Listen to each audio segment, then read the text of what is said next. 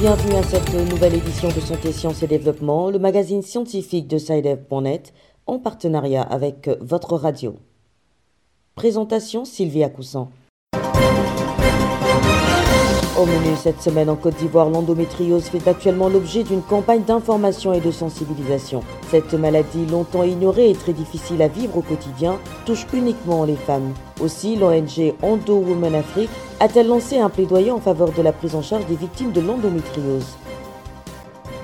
À l'occasion de la journée mondiale des troubles bipolaires célébrée le 30 mars, nous nous intéressons à cette affection encore mal connue qui pourtant est la sixième cause de handicap dans le monde.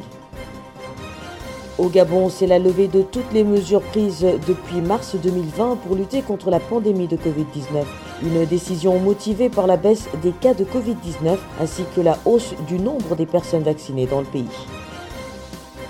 Pourquoi certains enfants grincent-ils des dents dans leur sommeil? Que faire pour arrêter ces grincements? Réponse dans la rubrique Kesako. Et puis l'agenda scientifique de la semaine, ce sera comme d'habitude en fin de magazine.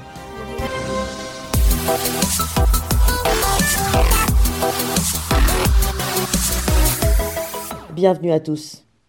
En Côte d'Ivoire, l'ONG Endo Women Afrique vient de lancer une campagne d'information et de sensibilisation sur l'endométriose. Cette maladie longtemps ignorée et très difficile à vivre au quotidien touche uniquement les femmes. L'ONG a saisi l'occasion pour lancer un plaidoyer en faveur de la prise en charge des victimes de l'endométriose. Les précisions de Issia Kanguessan à Abidjan. Faire sortir les victimes de l'endométriose du silence, les soutenir et sensibiliser à la prise en charge de cette pathologie gynécologique est le sens de la journée de sensibilisation organisée par l'ONG Endo Women Afrique à Yamsoukro, la capitale politique ivoirienne. La présidente de cette organisation, Olive Gandounou Adji, présente la maladie. L'endométriose, c'est une maladie chronique gynécologique tabou qui intervient chez la femme en âge de procréer cela lié à la présence de tissus situés normalement à l'intérieur de l'utérus, appelés endomètres. Lorsque ceux-ci se placent à l'extérieur de l'utérus, alors il crée un dysfonctionnement et dans ce cas, la femme saigne abondamment et a des douleurs insoutenables. Comment cette maladie se manifeste-t-elle Olive Adjei. En plus des règles douloureuses, je dirais que c'est des règles abondantes et puis des douleurs à n'en point fini, hein, des douleurs pendant les rapports sexuels, il peut y avoir des douleurs, pendant qu'elle défèque, il peut avoir des douleurs, pendant qu'elle urine, il peut avoir des douleurs. Donc, euh, ces douleurs aussi sont là par moments de façon permanente, c'est-à-dire en dehors des règles, il peut avoir des douleurs. Que depuis 27 ans, j'en souffre. Voilà, j'en souffre. Donc aujourd'hui, là, j'ai décidé comme ça de pouvoir en parler et j'ai comme ça créé cette ONG là pour pouvoir donner cet espoir aux femmes là, leur donner du sourire, leur dire que voilà, c'est possible de pouvoir vivre avec la maladie. C'est vrai qu'elle est invalidante, mais on va pas se laisser aussi euh, mourir à petit feu. Selon la présidente de Endo Women Afrique, il faut entre 7 et 10 ans pour s'apercevoir qu'une femme sur 10 souffre de l'endométriose et le traitement est onéreux, surtout pour les femmes à très faible revenu. L'ONG MMT MISUPI aussi pour surtout faire connaître la maladie faire prendre conscience aussi à nos dirigeants de pouvoir amener le corps médical, ces médecins en donnant aussi des moyens pour qu'ils puissent aussi se former sur cette maladie. Aussi faire des plaidoyers hein, auprès des législateurs, des décideurs, pour que d'importantes euh, décisions en faveur de ces femmes-là soient prises. Il faut qu'elles puissent avoir des prises en charge parce que les traitements coûtent vraiment cher. La journée de sensibilisation visait à encourager les femmes victimes de l'endométriose à briser le silence, à se faire diagnostiquer, à aider à la mobilisation des ressources pour la formation des médecins et faire un plaidoyer pour la prise en charge des femmes victimes car selon Oliva les douleurs sont juste calmées mais on ne guérit pas de cette maladie. Ici Kanguessan, Abidjan, Santé, Sciences et Développement. La journée du 30 mars est consacrée dans le monde à la sensibilisation aux troubles bipolaires. Cette journée vise à appeler à la prévention, au diagnostic précoce et à combattre la stigmatisation des personnes souffrant de ce trouble. Le trouble bipolaire, encore mal connu, est la sixième cause de handicap dans le monde. Correspondant Salomé de Nada Ibrahim. On estime de 1 à 2% la population mondiale atteinte de troubles bipolaires. L'humeur de la personne touchée oscille entre un état d'excitation intense et une mélancolie Docteur Risika Toussalifou Urosama en parle, elle est psychologue clinicienne. C'est une alternance entre les épisodes maniaques et les épisodes dépressifs. Celui qui souffre du syndrome maniaque va avoir l'humeur exaltée. Ça veut dire qu'il va être content, tout content, content, content à l'extrême. Il va courir de gauche à droite, il va faire plein de choses. Avec une énergie qui déborde. Chez cette même personne, quelque temps après, c'est le syndrome dépressif. C'est tout bonnement le contraire de ce qu'il nous avait montré. L'humeur va être dans la tristesse et où maintenant c'est le ralentissement psychomoteur. Les personnes atteintes de troubles bipolaires ont besoin d'accompagnement sur divers plans. C'est ce que nous rappelle Dr Rizikato Salifou Urosama. Le trouble bipolaire, c'est un trouble qui demande une surveillance clinique et paraclinique. Il faut penser à mettre le médicament. Souvent, c'est un traitement à long terme hein. et on a une très bonne évolution si le traitement est fait. Il y a aussi la phase non médicamenteuse où les psychothérapies vont permettre de soutenir la personne, de l'amener à se relaxer, de l'amener à changer de comportement. Il y a aussi des mesures sociales qui vont l'aider à réduire le plus que possible le stress et à renforcer son lien avec euh, son entourage, la société. C'est les réunions de famille, c'est les visites, c'est les activités communautaires et tout ceci va l'aider à s'en sortir. Mais quand on n'a pas fait le traitement. Les complications vont survenir dans ce trouble-là. Le risque de suicide est vraiment élevé. Toute personne est susceptible d'être atteinte de troubles bipolaires.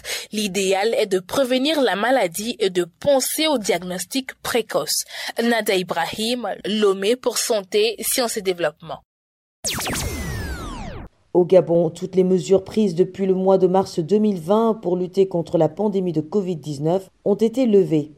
Une décision motivée par la baisse des cas de Covid-19 dans le pays, ainsi que la hausse du nombre de personnes vaccinées. À Libreville, Sandrine Gagne.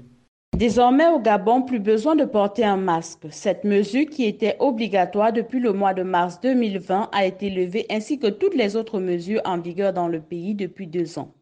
Parmi ces mesures, on peut citer le couvre-feu instauré après l'enregistrement du premier cas de Covid dans le pays, la limitation du nombre de personnes dans les lieux publics ou la présentation des tests Covid négatifs ou des carnets de vaccination pour avoir accès aux lieux publics, ainsi que la mesure instituant le confinement partiel du Grand Libreville et du Grand Franceville. Même dans les aéroports, toutes les mesures exigées ont été levées. Alain Claude Bilibizé, porte-parole du gouvernement. Sont ainsi levées les mesures ci-après. L'obligation de réserver une chambre de leur choix pour une nuitée dans un établissement hôtelier partenaire pendant la période d'isolement obligatoire jusqu'à obtention des résultats du test PCR de la COVID-19. L'obligation de demeurer en auto-isolement dans la chambre d'hôtel jusqu'à communication des résultats de leur test dans les 24 heures. L'obligation de se mettre à disposition de l'autorité sanitaire compétente en cas de résultat positif au test effectué. L'obligation de prendre à leur charge le coût du séjour en demi-pension ou en pension complète dans la structure hôtelière choisie.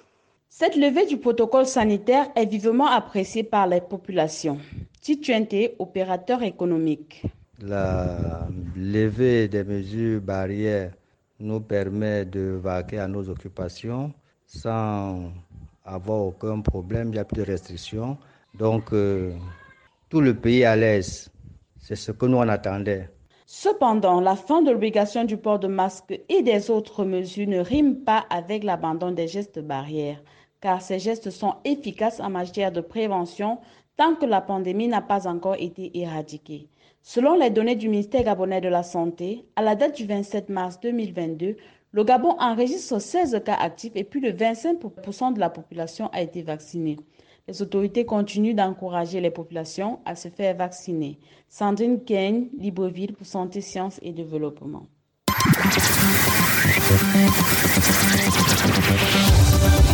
Kesako, qu'est-ce que c'est? Vos questions à la rédaction, les réponses de nos experts.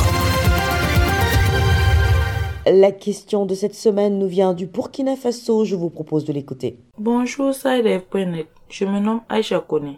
J'appelle de la ville de Yako au Burkina Faso. Ma question est la suivante. Pourquoi certains enfants grincent-ils les dents dans leur sommeil?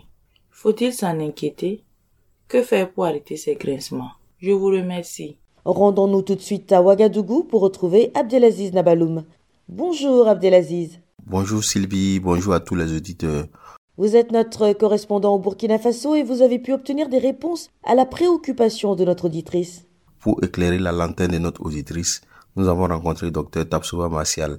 Il est membre de l'équipe de suivi et de prise en charge des enfants drépanocytaires de l'hôpital pédiatrique Charles de Gaulle de Ouagadougou. Déjà, lorsque il y a des grincements de dents chez les enfants, voyez-vous bien même que c'est pendant le sommeil que ces enfants font ces grincements de dents.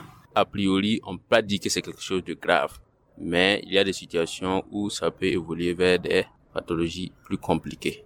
Donc, c'est des enfants qui nécessiteront une investigation une exploration pédiatrique, mais aussi éventuellement neurologique pour pouvoir situer et la, faire le point de la situation. Mais faut-il s'en inquiéter lorsque les enfants grincent les dents pendant leur sommeil? Il faut toujours s'en inquiéter jusqu'à preuve du contraire. Il faut que ces enfants puissent être vus par un pédiatre et aussi faire l'objet d'une exploration beaucoup plus profonde pour situer. Qu'est-ce que les parents doivent faire pour arrêter ces grincements? Il y a des petits détails quand il s'agit d'une pathologie des enfants. Déjà, la tranche d'âge peut déjà vous orienter. Quand c'est un bébé, ou bien quand c'est un adolescent, ou bien quand c'est la petite enfance. Voilà. Tous ces éléments doivent être recoupés avec des informations d'imagerie et d'autres informations pour pouvoir éventuellement dire exactement si éventuellement euh, c'est un problème passager ou bien c'est un problème qui pourrait peut-être évoluer vers des complications. Mais docteur Tapsouba, vers quel type de complications cela peut-il évoluer et quelles sont les précautions à prendre il faut dire que ça peut être euh, des signes de commercialité. Dans notre terme, quand on parle de commercialité, ça veut dire qu'au niveau du cerveau, il y a un problème de fonctionnement. C'est-à-dire les deux hémisphères ne s'entendent pas bien. Euh, de façon courante, on peut parler d'épilepsie.